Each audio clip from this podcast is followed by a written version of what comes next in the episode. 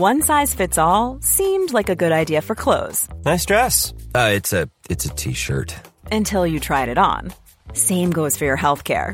That's why United Healthcare offers a variety of flexible, budget friendly coverage for medical, vision, dental, and more. So, whether you're between jobs, coming off a parent's plan, or even missed open enrollment, you can find the plan that fits you best. Find out more about United Healthcare coverage at uh1.com. That's uh1.com.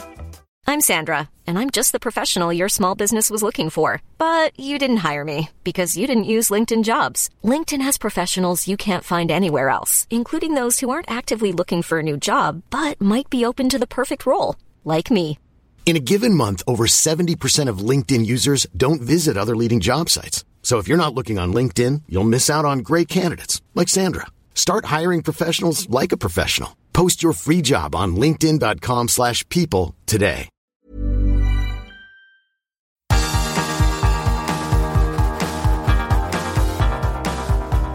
Universo Premier, tu podcast de la Premier League. Con Álvaro Romeo, Leo Bachanián y Manuel Sánchez. Hola, ¿qué tal? Bienvenidos a Universo Premier. Les saluda desde Londres Álvaro Romeo y mando un abrazo especial a los oyentes de Unánimo Deportes y a todos los que nos escuchan al otro lado del Atlántico.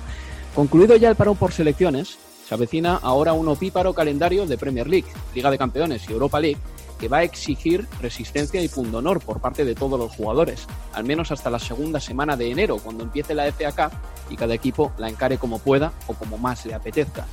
Hoy tengo preparado un programa en el que hablaremos de la Inglaterra de Southgate, calibraremos las posibilidades reales del líder, el Leicester de Brendan Rodgers, hablaremos de Mourinho, el entrenador más proclive a gozar de vivir en alto voltaje, y por supuesto del Southampton. Y también haremos un barrido, por supuesto, a lo que ha dado de sí la larga semana de selecciones. Eh, tenemos que decir, en primer lugar, que Inglaterra no estará en la final A4 de la Liga de Naciones y se han clasificado Francia, España, Bélgica e Italia. A ver, la Liga de Naciones, yo creo que no deja de tener un punto de competición sin heráldica alguna, no tiene historia todavía. Yo creo que ni tiene ni pretende de momento tener el rango de una Eurocopa, de un Mundial, pero sí que es un torneo sustancial. Por ejemplo, Macedonia del Norte, Hungría, Eslovaquia y Escocia jugarán la Eurocopa gracias a entrar en la repesca. Y a esa repesca se accede a través de la Liga de Naciones. Mitrovic to keep Serbia alive in the penalties. This could be Scotland's big moment. Mitrovic right footed. Save! David Marshall has done it! And Scotland are heading to the European Championships. The Tartan Army finally mobilised once again and they will head to Wembley to face England. Scotland have done it remarkably. 5-4 on penalties. David Marshall is engulfed. Alexander Mitrovic, the player denied. And after 22 years of hurt, Scotland are finally going to a European Championships. Escocia se clasificó con suspense en la tanda de penaltis con una parada de Marshall al penalti lanzado por Mitrovic. Será la primera vez que Escocia juegue en Eurocopa desde 1996. Pero vamos a ir con Inglaterra porque ha jugado tres partidos, ganó a la República de Irlanda por 3 a 0, perdió contra Bélgica por 2 a 0, en ese partido se quedó fuera de la final a 4 de la Liga de Naciones y luego ya el miércoles le metió un 4-0 a Islandia. Para analizar eh, toda la actualidad de la selección inglesa y por ende también lo que viene en esta jornada 9 de Premier League, tengo a Leo Bachanian aquí. Hola Leo, ¿qué tal? ¿Qué tal? Muy buenas, Álvaro. Y también a Manuel Sánchez. Hola Manu. Hola Álvaro, ¿qué tal? Hemos tenido ya los partidos de noviembre. Los siguientes partidos de Inglaterra ya en marzo van a ser los últimos antes de la Eurocopa 2020, que se sigue llamando así, que es la Eurocopa 2021. ¿Qué sensaciones os da, llegados a este punto, la selección de Gareth Southgate? A mí me pareció que ha sido un, eh, un parón eh, positivo y más allá de, de la derrota en el partido más importante de los tres que, que recién repasaba, así que fue ante Bélgica una, de, una derrota que, porque hay derrotas y derrotas, ¿no? Algunas te dejan no un sabor tan amargo y la de Bélgica creo que fue una de ellas porque sobre todo el segundo tiempo Inglaterra jugó un buen partido, creo que ha sido un buen parón porque eh, creo que todos rescataremos el nombre de, Jack Grealish, sin duda, quizás el, el hombre del parón internacional para, para el conjunto de Southgate. Ha sido positivo porque ayer eh, vimos a un Foden, eh, Phil Foden extraordinario, elogiado también por Southgate, luego en conferencia de prensa diciendo que Inglaterra, y razón tiene, lo va a disfrutar durante muchos años eh, al futbolista del Manchester City. Interesante también porque Mason Mount, cuando discutíamos o se discutía si era él o Grealish, demostró que los dos pueden jugar juntos. Y ayer se Foden y Bukayo Saka, digo, ¿no? Un grupo de jóvenes futbolistas a esa fiesta de, de un tipo de fútbol que Inglaterra hace mucho tiempo que no tenía el corte de futbolistas que está mostrando o que mostró eh, en este último parón. Mucho se dijo, no sé si lo comparten eh, estos últimos días y se escribió, creo leerlo a, Michael Fox en eh, Michael Cox, perdón, en The Athletic respecto a si se puede hacer un equipo alrededor de a partir de lo hecho por Grealish. En Argentina no sucede con hacer un equipo alrededor de Messi o no funcionó. Lo que sí no tengo dudas es que futbolistas como Grealish, eh, sobre todo, bueno, Mount, Foden, son futbolistas a los que Inglaterra no estaba acostumbrado. Y eso es muy, me parece, positivo de cara al futuro. ¿Coincides, Manuel? Sí, yo creo que obviamente crear un equipo en torno a Jack Grealish es algo muy optimista y, y aunque, los, aunque los ingleses ahora estén desatados un poco por la euforia de, de Grealish, incluso ayer le dieron el, el título de, mejor jugador del partido, cuando Foden, por ejemplo, creo que también lo, podría haber merecido, pero bueno, como ahora están con la fiebre de, Jack Grealish, pues, pues, hay que hablar de, de, Jack Grealish. A mí me parece interesante porque es un jugador que, que cuando debutó con la, con la selección inglesa lo hizo muy bien y luego Southgate le, en el anterior parón por selecciones le dejó un poco fuera y ahora ha vuelto a demostrar que puede tener un hueco en este equipo. A mí, sobre todo de Inglaterra, lo que más rescato de estos últimos dos parones es que creo que tiene una unidad muy buena y tiene, incluso a veces, la unidad B de, Inglaterra juega mejor que la unidad A de, Inglaterra. Y entonces todos esos suplentes que, que nombraba Leo, creo que tienen un hueco muy importante en la plantilla y van a jugar un papel, eh, pues eso, muy importante eh, cuando se juega ahora una Liga de Naciones, cuando hay que jugar varios partidos amistosos y es un fondo de armario que otras selecciones creo que, creo que no tienen. En una temporada como esta, con el, con, el, con el coronavirus y en la que puede haber tantas bajas, pues es muy interesante porque ayer se le cayeron del equipo Raheem Sterling y Jordan Henderson, se le había caído también Joe Gómez y el equipo no lo, no lo notó. Es complicado establecer axiomas en este momento porque este parón eh, de noviembre eh, hay que ponerle un asterisco encima porque ha habido muchas lesiones, pilla en mitad de la temporada porque Gareth Southgate sigue haciendo probaturas y yo creo que axiomas pocos, pero hay alguno que se queda. Creo que Inglaterra va a jugar con tres centrales, que el doble pivote, por lo que he visto en octubre y en noviembre, es algo que le gusta a Gareth Southgate, aunque Henderson y Rice no sean para nada jugadores defensivos, sino que tienen permiso para incorporarse al ataque. Pero si va a jugar con tres centrales y con Rice y Henderson, se reducen los puestos de ataque a tres. Y yo creo que uno de ellos va a ser para un jugador de corte ofensivo, pero centrocampista, al fin y al cabo, como Mason Mount. Es decir, Inglaterra tiene un montón, una plétora de jugadores atacantes, pero creo que Southgate va a destinar muy pocos puestos del 11 a jugadores de ataque. Uno va a ser, parece, para Harry Kane, pues los Rashford, Sterling, Sancho, mm, el propio Gridis. Van a tener que competir todos ellos seguramente por un puesto nada más.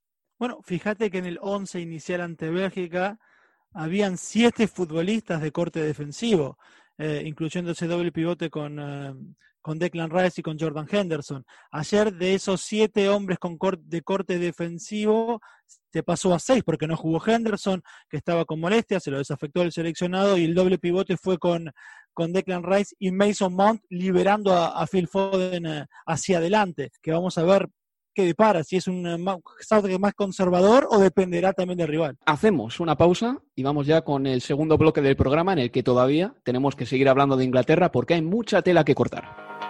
Universo Premier, tu podcast de la Premier League.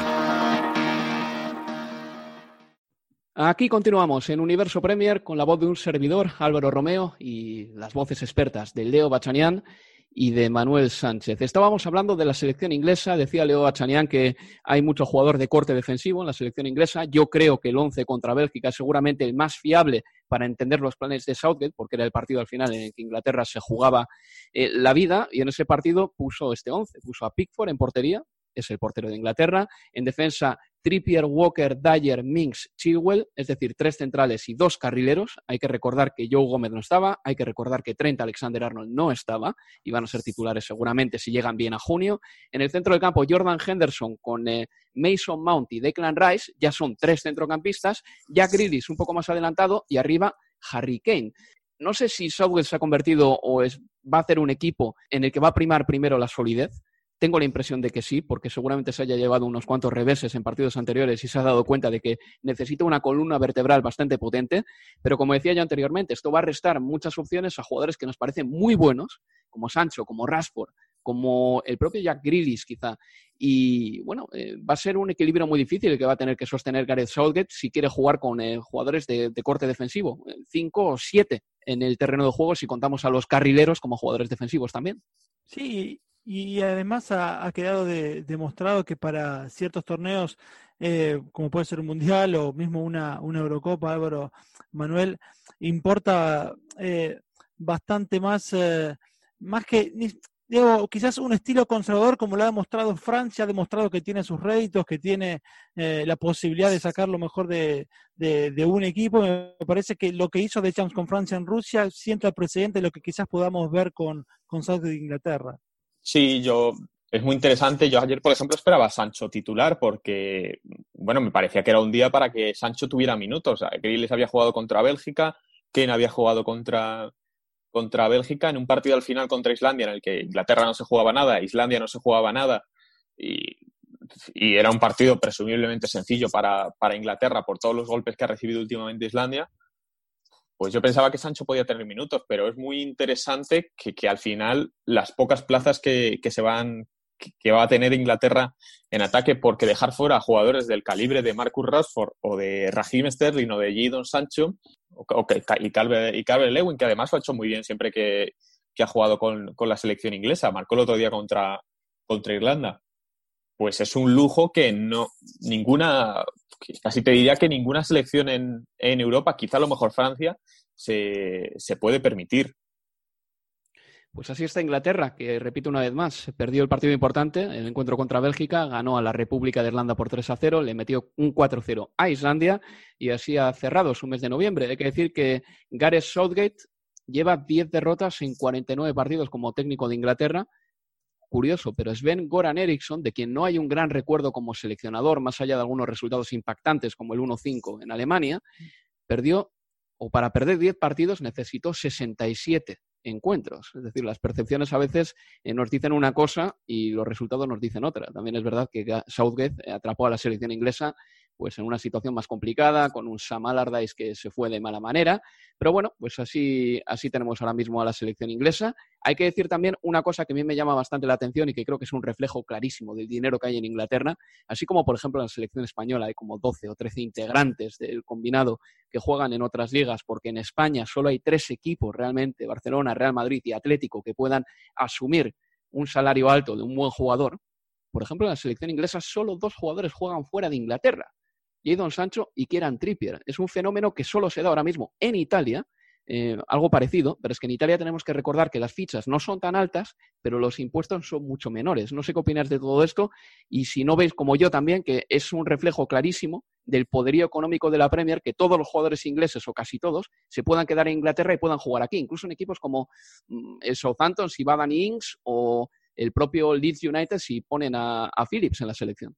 Sí, es, es una cuestión presupuestaria, pero también cultural. Fíjate, Álvaro, que cuando los primeros eh, futbolistas jóvenes de, Inglaterra comenzaron a, marcharse a la, a la Bundesliga, sobre todo para un lugar donde podían tener más minutos que en Inglaterra, se le dio muchos minutos de aire o muchos eh, caracteres en, en, los diarios para hablar de este fenómeno de futbolistas ingleses partiendo a la Europa eh, continental. Yo creo que, es eso, que son las dos cosas, la cuestión del dinero que vos marcás y también una cuestión cultural. No estamos acostumbrados al futbolista inglés jugando eh, en el exterior. recuerdo la, lo que era Gascón jugando en la Lazio y lo que provocaba, pero después realmente no, no sé, me viene por lo menos a la cabeza demasiados futbolistas que hayan eh, hecho esa uno de ellos también. McManaman también, perdón, sí, sí, sí.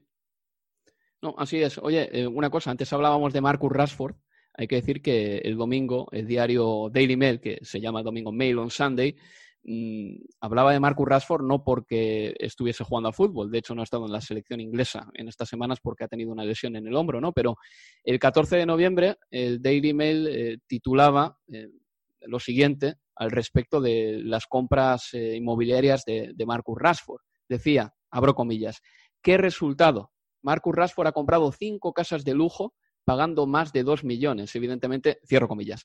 Evidentemente, la chanza venía a raíz de que Marcus Rashford está o ha sido el impulsor y el promotor de que se sigan repartiendo comidas eh, escolares, incluso en el periodo vacacional, para esas familias que no tengan dinero. Pero no sé si visteis lo del Mail on Sunday, que es el mismo periódico que protagonizó una persecución a Raheem Sterling hace ya varios años, y la verdad es que da la impresión de que esa división que se demostró que existía en el país cuando el referéndum del Brexit sigue más viva que nunca, porque hay gente que todavía que eh, compra esos argumentos y que se suma a ellos. Es decir, eh, hay un periódico como el Daily Mail que está básicamente pasándose con Marcus Rashford y aquí no pasa nada. Parece que es absolutamente legal y lícito hacer este tipo de cosas. Sí, por, simplemente porque lo que busca el Daily Mail creo que, que no es reputación, es simplemente conseguir visitas con, con, esa clase de artículos.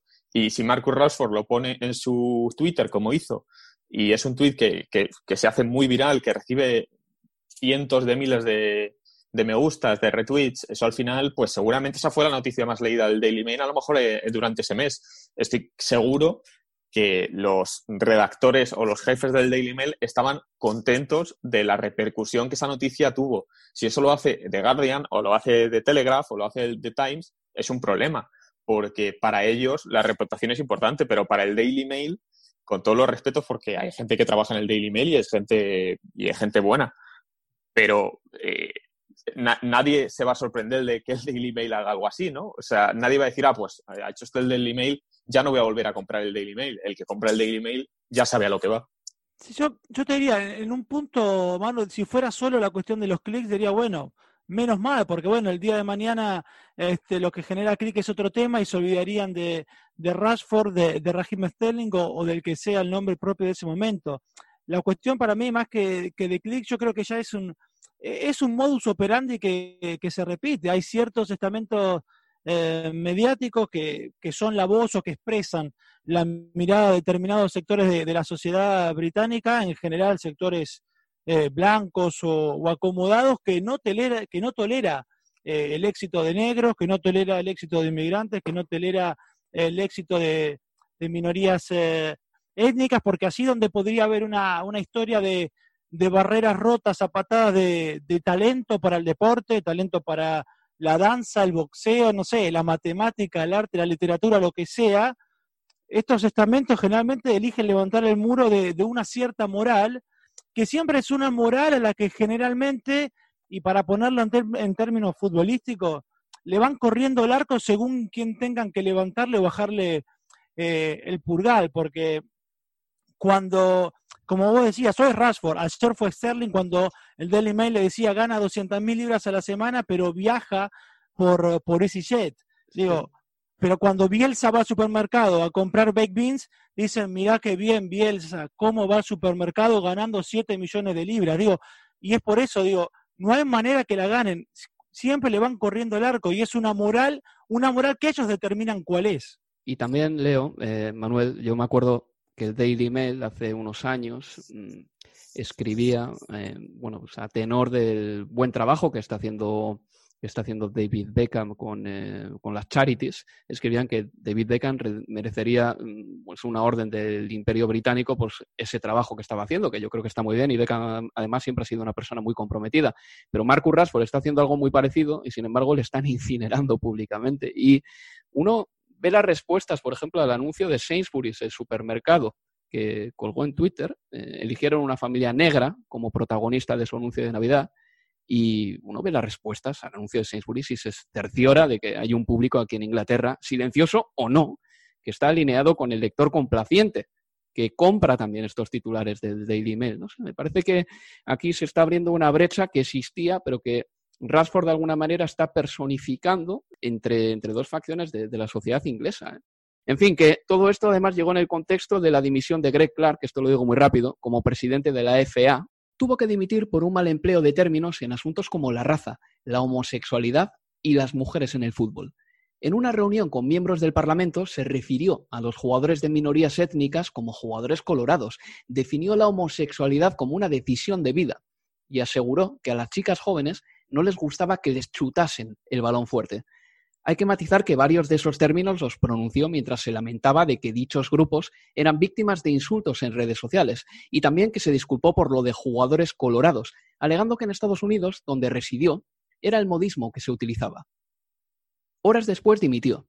Yo no estoy en la cabeza de Greg Clark, desconozco si el suyo ha sido un lapsus generacional, un lapsus racista o un mal uso semántico. Dicho esto, las observaciones acerca de la homosexualidad y el fútbol femenino estuvieron fuera de lugar.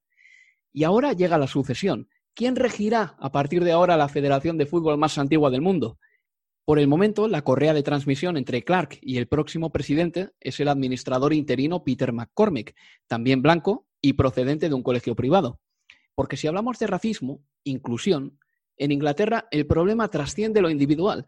La segregación es sistémica. La brecha entre quienes proceden de colegios privados y públicos se plasma al instante en el mundo laboral. Las altas esferas están llenas de gente blanca procedente de colegios privados. En fin, ahora se espera que la FA aplique un criterio de inclusión para escoger a su siguiente presidente, lo cual en sí mismo es triste y socava el que debería ser el único criterio, que es el del mérito. Una pausa y continuamos. Universo Premier, tu podcast de la Premier League.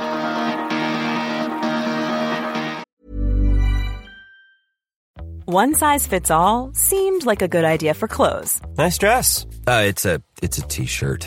Until you tried it on. Same goes for your healthcare. That's why United Healthcare offers a variety of flexible, budget friendly coverage for medical, vision, dental, and more. So, whether you're between jobs, coming off a parent's plan, or even missed open enrollment, you can find the plan that fits you best. Find out more about United Healthcare coverage at uh1.com. That's uh1.com. Jewelry isn't a gift you give just once, it's a way to remind your loved one of a beautiful moment every time they see it. Blue Nile can help you find the gift that says how you feel and says it beautifully with expert guidance and a wide assortment of jewelry of the highest quality at the best price. Go to BlueNile.com and experience the convenience of shopping Blue Nile, the original online jeweler since 1999. That's BlueNile.com to find the perfect jewelry gift for any occasion. BlueNile.com. Hiring for your small business? If you're not looking for professionals on LinkedIn, you're looking in the wrong place. That's like looking for your car keys in a fish tank. LinkedIn helps you hire professionals you can't find anywhere else, even those who aren't actively searching for a new job but might be open to the perfect role. In a given month, over 70% of LinkedIn users don't even visit other leading job sites. So start looking in the right place. With LinkedIn, you can hire professionals like a professional. Post your free job on linkedin.com slash people today.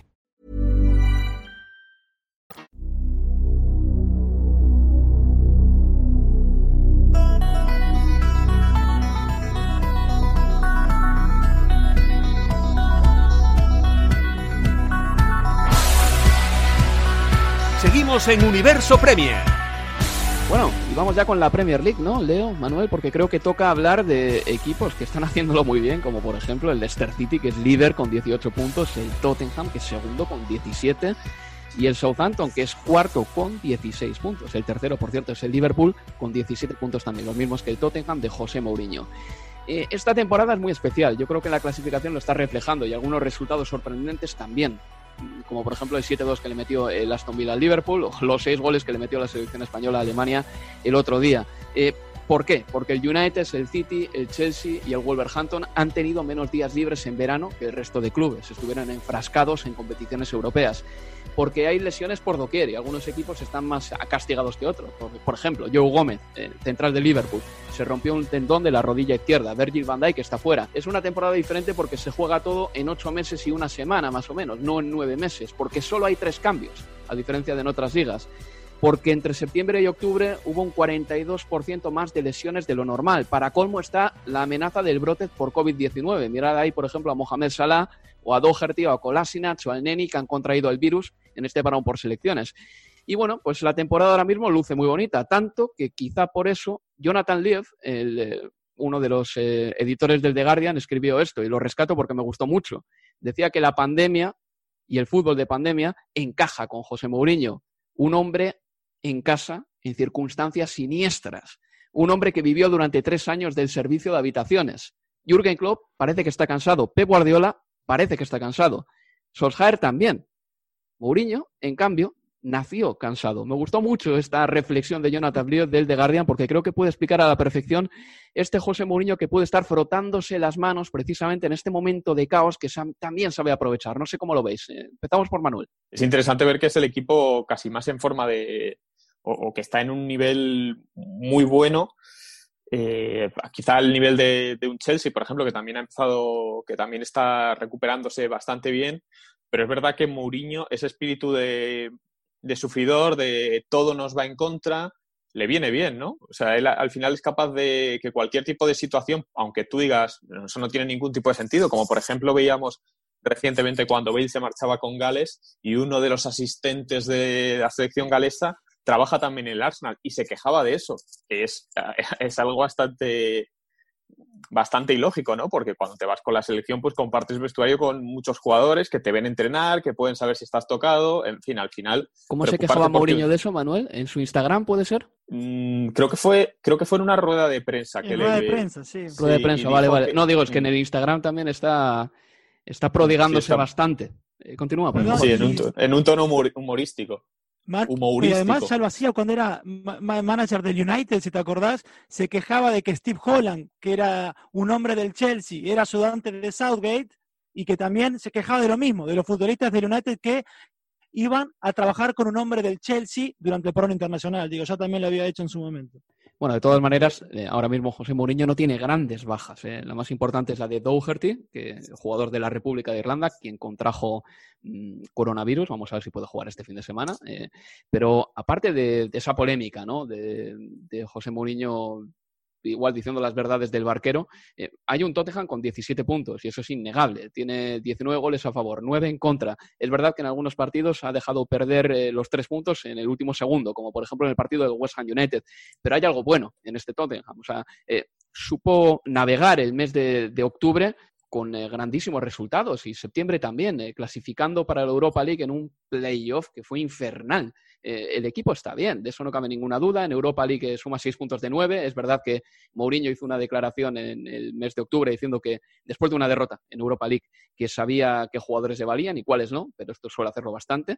Lo que es seguro es que si ha encontrado su equipo y se ha encontrado sus 16 o 17 jugadores, le están respondiendo es que tiene 17 puntos. Este fin de semana se enfrenta al Manchester City y vamos a ver qué tal vive el Manchester City ese partido, porque el Tottenham ahora mismo arriba tiene muchísimo peligro con Son, con Kane, Gareth Bale también. Sí, lo que ha pasado me parece es que el empate para mí ante el West Ham del 3 a 3 eh, marcó mucho de lo que vimos en los partidos siguientes también del conjunto de Mourinho. Álvaro pensá que en las primeras cinco fechas marcó 15 goles.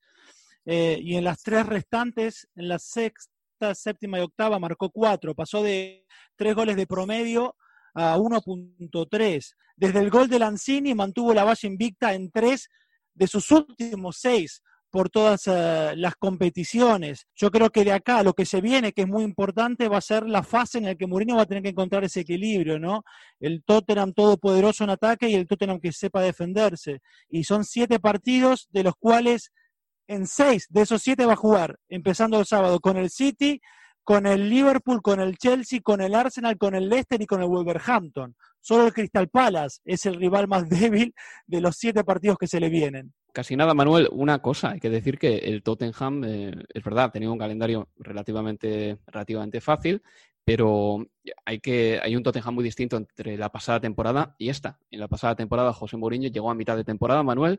Eh, José. Mourinho no pudo disponer de Harry Kane hasta la reanudación en junio y este año tiene todas eh, las fichas disponibles y yo también tenía ganas de ver a José Mourinho con un poquito de pretemporada con todos sus jugadores para ver cómo iba a trabajar y por el momento el Tottenham se ha convertido en un equipo competitivo que es algo que el año pasado para mí no lo era, al menos en defensa concedía muchísimo las cámaras de Amazon rondando todo el día la, ciudad deportiva del, del, Tottenham. Bueno, es conocida, son conocidas las segundas temporadas de José Mourinho por ser las mejores. Es cuando más convencido tiene al grupo de su, de su filosofía y cuando esta alcanza un, un culmen. El equipo es muy bueno por jugadores, es buenísimo, sobre todo en ataque, quizá con algunas algunas carencias, jugadores como Musa Sissoko, Davinson Sánchez, que están bajando un poco el, nivel en los, últimos, en los últimos tiempos, pero es un equipo que es obvio que debería luchar por el top 6 y si Mourinho consigue dar con esa tecla de, motivar a los jugadores contra, contra viento y marea, como también se le da a él, porque yo estoy seguro que Mourinho está utilizando, incluso utilizará el, el, coronavirus en el sentido de si algún jugador cae, cae contagiado, como venderlo como si es algo que solo afectara al, a, su, equipo, como ha hecho otras veces con los árbitros, con las lesiones, con el calendario o con otras, o con otras circunstancias futbolísticas. Utilizar cualquier tipo de ente ajeno que afecte al equipo como si solo le afectara al Tottenham para crear ese, ese grupo ese nosotros contra todo el mundo, contra el resto, y a partir de ahí fortalecerse. Y es una táctica que le funciona, pero le funciona durante un periodo de corto, un periodo de tiempo limitado, lo que tardan los jugadores en decir, bueno, es que a lo mejor nos está vendiendo una moto este señor. Entonces creo que les puede dar suficiente, puede ser suficiente para, por lo menos esta temporada, que es el objetivo del Tottenham, a todas, todas, de ganar un título, sea la Copa de la Liga, sea la FA Cup o sea la Europa League. Eso os iba a preguntar precisamente. Por cierto, que Mourinho ya lo hizo con eh, el positivo por coronavirus de Doherty en su Instagram, se quejaba de ello, pero yo en estos casos siempre pienso que los clubes también son egoístas, porque muchas veces, incluso el periodismo, em, nosotros que hacemos eh, periodismo de clubes de fútbol, muchas veces decimos, eh, este jugador se ha lesionado en el parón por selecciones, este futbolista ha contraído coronavirus con España, con Inglaterra, ya, pero es que del mismo modo, mm, Gareth Southgate o cualquier seleccionador puede empezar lo mismo cuando ese mismo futbolista se lesiona con el club, ¿no? Es decir, tienen el mismo derecho a entrenar con sus futbolistas que los clubes, creo yo, al menos.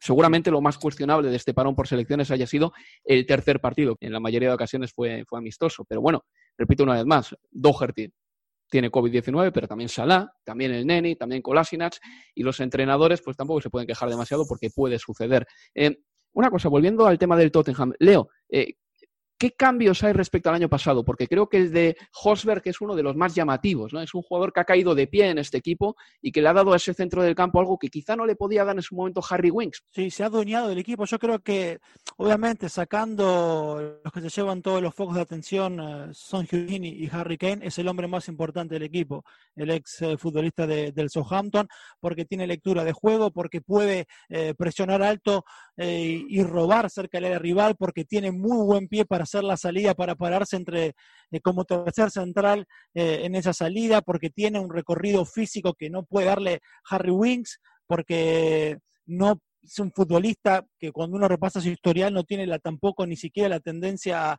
a, las lesiones. Es para mí, sacando a Son Heung-min y a Harry Kane, el futbolista más importante de estas ocho jornadas y tuvo una revelación, me parece. Yo no esperaba este nivel de Hogwarts realmente.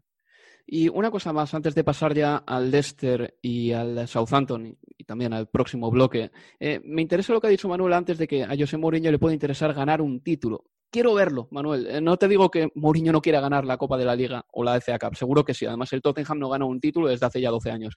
Pero el Tottenham también busca dinero, al igual que el resto de equipos. Y, por ejemplo, estaba mirando cuál es el dote económico de ganar la FA Cup y me caigo de la silla. Mm, si la ganas, ganas 3.412.000. Más o menos ganando un partido de Liga de Campeones, uno nada más, te llevas ese dinero también. ¿eh? Y la FA Cup supone jugar siete u ocho partidos y yo no sé, Manuel, cuando llegue el 8 o 9 de enero, si los equipos grandes en bloque van a empezar a hacer unas rotaciones masivas en la FA Cup. ¿eh? Es que eh, probablemente si le preguntas a Daniel Levy, en confianza, te dirá que él pone por delante de todo acabar cuarto en, en la liga y a, lo mejor pasar unas rondas en la, en la Europa League. Y es verdad que si dices que el premio de la, de la FA Cup por llegar a la final es niño, es que por pasar rondas es aún peor. Entonces, es probablemente una competición que, que en términos económicos no, bueno, no, tiene mucho, no tiene mucho rédito a largo plazo. Pero a José Mourinho, ¿qué es lo que le gustaría decir? He venido aquí y en año y medio he ganado lo que no pudo hacer Mauricio Pochettino en, en cinco años. Llevarlo todo al él y al equipo, en cierto modo, y, ponerse como el gran salvador del Tottenham y ser recordado como el tío que volvió a hacer ganador al Tottenham. Y a eso en su currículum le va a quedar mejor que, que quedar cuarto en liga, aunque también obviamente lo quiere, pero esto es como cuando en el Real Madrid llegó a tres semifinales de Champions consecutivas, que no es nada, pero para él era he vuelto a conseguir que el Real Madrid vuelva a unas semifinales después de estar ocho años cayendo en octavos de final y su página de Wikipedia tendrá un renglón más si gana un título con el Tottenham. Una pausa y vamos ya con el último bloque del programa. Universo Premier, tu podcast de la Premier League. Aquí seguimos en Universo Premier a punto de abrochar el programa. Les saluda Álvaro Romeo y a mi lado tengo a Leo Bachanian y a Manuel Sánchez que quieren seguir analizando dos equipos que están ahora mismo en puestos de Liga de Campeones. Uno es el Southampton de Ralph Hasenhutel, que ahora mismo es cuarto en la clasificación. Un equipo que a mí me está enamorando, que mantuvo al entrenador pese a la derrota estrepitosa por cero goles a nueve contra el Leicester City hace un año. Un equipo que apenas ha invertido este verano y un equipo que a base de continuidad ha conseguido estar ahí, como digo, con 16 puntos, cuarto en la tabla y muy bien clasificado y muy bien para encarar lo que viene a continuación, que son eh, pues seis semanas de muchísimos partidos, unos 13 partidos más o menos, sobre todo para los grandes, en cuestión de 45 días. Leo Manuel, ¿qué es lo que más os gusta del Southampton y por qué tenemos que creer en este equipo? A mí lo que más me gusta es, eh, su, su, intensidad, su verticalidad, me refiero al conjunto de, de, de Me gusta mucho eh, esta cuestión y que también sucede con el Leicester, eh, la posibilidad de que se caigan los nombres propios, pero que no se caiga el nivel de, la estructura, como quedó demostrado, por ejemplo, ante el Newcastle, cuando a Hasenhutel le faltaron Danny Ings y Ryan Bertrand, dos piezas eh, claves, y, el equipo realmente no lo sintió o no se resintió absolutamente para nada. Theo Walcott ocupó el espacio de, de, Danny Ings, Moussa Genepo partía desde la izquierda del mediocampo y Jack Stephen hizo de, hizo de, de Bertrand. Me parece que también una otra cuestión, si querés, de lo táctico que se le está notando y que lo ha mejorado respecto a la temporada pasada, son esos desdoblamientos a la Sheffield United, si querés, por ejemplo, con Kyle Walker Peters por derecha, junto con, eh, con Armstrong, por izquierda tenés el tándem eh, de Genepo y, Bertrand, eh, y si querés también ahí tenés una diferencia, porque te, hablaba antes de, Stephens por, por Bertrand, pero Stephens es un futbolista mucho más posicional, que no pasa mucho al ataque, entonces en ese sentido, cuando juega Stephens, Genepo es un futbolista que juega más por banda, pero al estar más contenido Stephens, eso le da más libertad a Oriol Romeo y a, y a Ward Pros. Ward Pros, otro, el capitán del equipo que está teniendo una temporada eh, sensacional. A mí también es un equipo que me gusta mucho, pero sobre todo eso, la intensidad y la voracidad que tiene. Manuel, pues como tenemos poco tiempo, te voy a dejar el Leicester a ti, el líder de la clasificación ahora mismo. Un Leicester que este fin de semana, por cierto, se mide a un Liverpool con un montón de bajas. Si hay un momento para ganar al Liverpool, para el Leicester, es este precisamente. Sí, con lo mata gigantes que es el, el Leicester y con, y con un jugador como, como J.B. Bardi, que además llegaría descansado, porque recordemos que se retiró de la, de la selección inglesa, eh, con jugadores como, como, James Madison, por ejemplo, que, que, está en un, en un gran estado de forma. Al final el Leicester es un equipo que, que año a año parece como que va perdiendo jugadores, o desde aquel equipo que ganó la liga que cualquiera diría que cada año va peor, pero la realidad es que no, es que se ha, se ha reforzado genial con jugadores como Ndidi en el centro del campo, que es ese, esa especie de recambio de, de, de ¿no? por, por así decirlo, con, con, jugadores con mucha, con mucha brega, también con, con un Bel el que se fue pero el equipo no lo ha notado tanto. Tienen a Sonjuku, tienen al, delantero turco que llegó, que llegó este, este verano y que también lo ha hecho bien, y lo ha hecho bien con, con Turquía en el parón, en el parón por selecciones, sí, Under, eh, Undertaker, ¿no? Que, es como bromearon, como bromearon ellos con el, con el fichaje. Eh, es un equipo que lo va a tener, creo que por plantilla lo va a tener muy complicado para meterse entre los seis primeros, porque al final le va a faltar también algo de fondo de armario cuando las cosas vayan mal dadas, porque cuando se les lesione Jamie Barry, por ejemplo, pues, por ejemplo, Ian Nacho no es, es un jugador que a lo mejor te puede dar 10 minutos buenos, pero no creo que tenga ese, ese punch para ser, para ser titular. Y veremos también el, eh, Undur cómo, cómo, puede, cómo puede asumir ese, ese rol, porque creo que no es tanto nueve puro como, como Bardi, pero aún así el Leicester es un equipo que siempre eh, gusta verlo, sea juegue contra quien juegue, y, te puede ganar un partido, luego puede perder igual contra, contra quien sea, pero es un equipo que por lo menos estos partidos tiene ese espíritu de campeón y de, y de y, luchador, y, seguro que al Liverpool, con las bajas que tiene y, con el momento tan complicado que, está viviendo el equipo con toda la pelea, con, el, con, el, con las selecciones y que la baja de Gómez, las bajas en defensa, aunque es verdad que recuperan a Fabiño, eh, es un buen momento porque también yo estoy esperando el pinchazo, el gran pinchazo del, Liverpool, que en dos, tres partidos malos, con un par de empates, con una derrota, con dos derrotas, algo así, porque creo que el Liverpool le va a ocurrir esta temporada lo que como no le ha ocurrido en otras, y, yo por lo menos estoy esperando que ese momento llegue.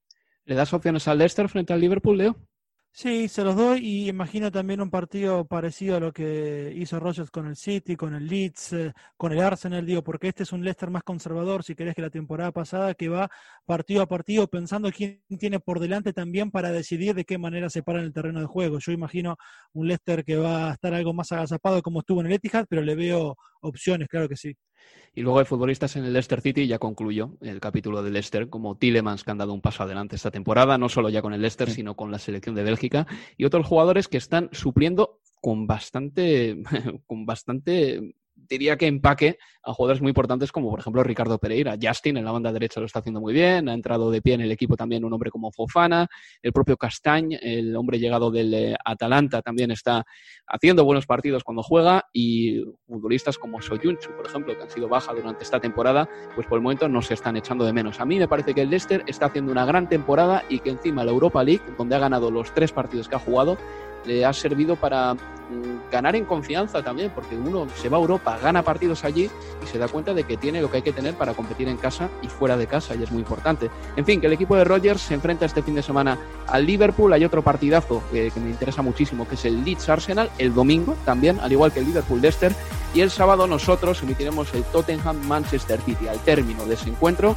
haremos el Universo Premier Masterclass con el análisis de ese partido, Tottenham Manchester City, del sábado a las 5 y media hora de Inglaterra. Hasta entonces les mando un abrazo y me despido de todos ustedes. Manuel, Leo, muchas gracias. Abrazo. Gracias, Álvaro. Y les emplazo a que nos escuchen el sábado en el Tottenham Manchester City. Hasta la próxima, amigos. Un abrazo. Adiós, adiós, adiós.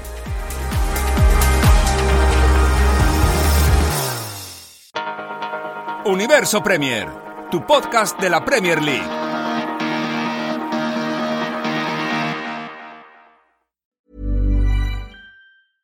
Mom deserves the best, and there's no better place to shop for Mother's Day than Whole Foods Market. They're your destination for unbeatable savings, from premium gifts to show-stopping flowers and irresistible desserts. Start by saving 33% with Prime on all body care and candles. Then get a 15-stem bunch of tulips for just $9.99 each with Prime. Round out Mom's menu with festive rosé, irresistible berry chantilly cake, and more special treats. Come celebrate Mother's Day at Whole Foods Market. The secret to visibly firmer, summer ready skin is here. Osea's number one best selling Andaria Algae Body Oil. Clinically proven to instantly improve skin elasticity and transform dull, dry skin to silky, soft, and unbelievably glowing. Rich yet never greasy, Andaria Algae Body Oil is formulated with sustainably sourced seaweed to help replenish the skin's moisture barrier and seven nourishing active botanical oils for results you can see and feel all over. The best part? It's signature scent.